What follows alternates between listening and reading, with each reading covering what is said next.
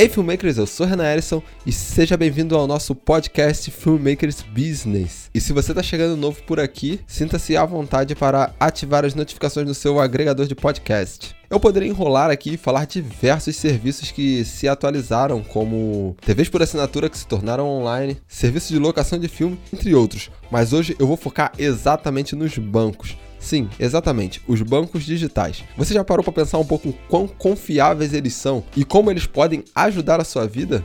Eu lembro que quando eu mudei para o banco digital, foi por conta de um problema que eu tive no Bradesco com algumas taxas que eu tinha sido debitado por movimentar a conta. Isso mesmo. Eu tinha uma conta poupança na época e era muito agradável porque eu não tinha tanta movimentação de renda e eu não queria pagar as taxas absurdas de serviços que eram aplicados na conta corrente. Então eu resolvi criar uma conta poupança porque era um tipo de conta sem taxa, mas como a gente sabe, né, nem tudo são flores. E aí, quando eu recebi essa taxa por movimentar a conta, depois de ter tomado aquele tapa na cara, eu resolvi dar uma oportunidade para os bancos digitais. E se você ainda não faz isso, não pense como eu, não espere você tomar um baque financeiro e perder uma grana, independente de quanto seja, para tomar a atitude de criar uma conta no banco digital. Porque os serviços são ótimos, eles funcionam muito bem. Porque os serviços são ótimos, funcionam muito bem e o melhor de tudo, não tem taxa. O banco que eu uso tanto na minha empresa quanto na minha conta pessoal hoje, ele é o Banco Inter.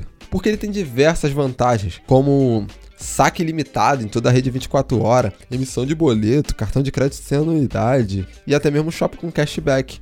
Apesar de que eu nunca usei essa função, para ser bem sincero. Mas a dica de hoje é o seguinte: se você ainda não possui conta em nenhum banco digital, crie uma conta. Você nem precisa abandonar a sua agência física por enquanto, mas crie uma conta e aí experimente os serviços, faça teste, faça pequenos depósitos, algumas transferências e vai experimentando o serviço. E assim você vai ver o banco digital que mais atende à sua necessidade e que mais vai te trazer benefícios. Para você ter uma noção, um conhecido meu perdeu uma vaga de emprego por não ter uma conta em um banco digital. Acredite se quiser, aquela empresa preferia o Next. Eu, em particular, adoro o Inter e não gosto muito dos serviços do Next. Então é isso, pessoal. Se você gostou dessa dica, compartilha com os amigos. Sinta-se à vontade para me seguir no Instagram, porque tem muita dica nos stories.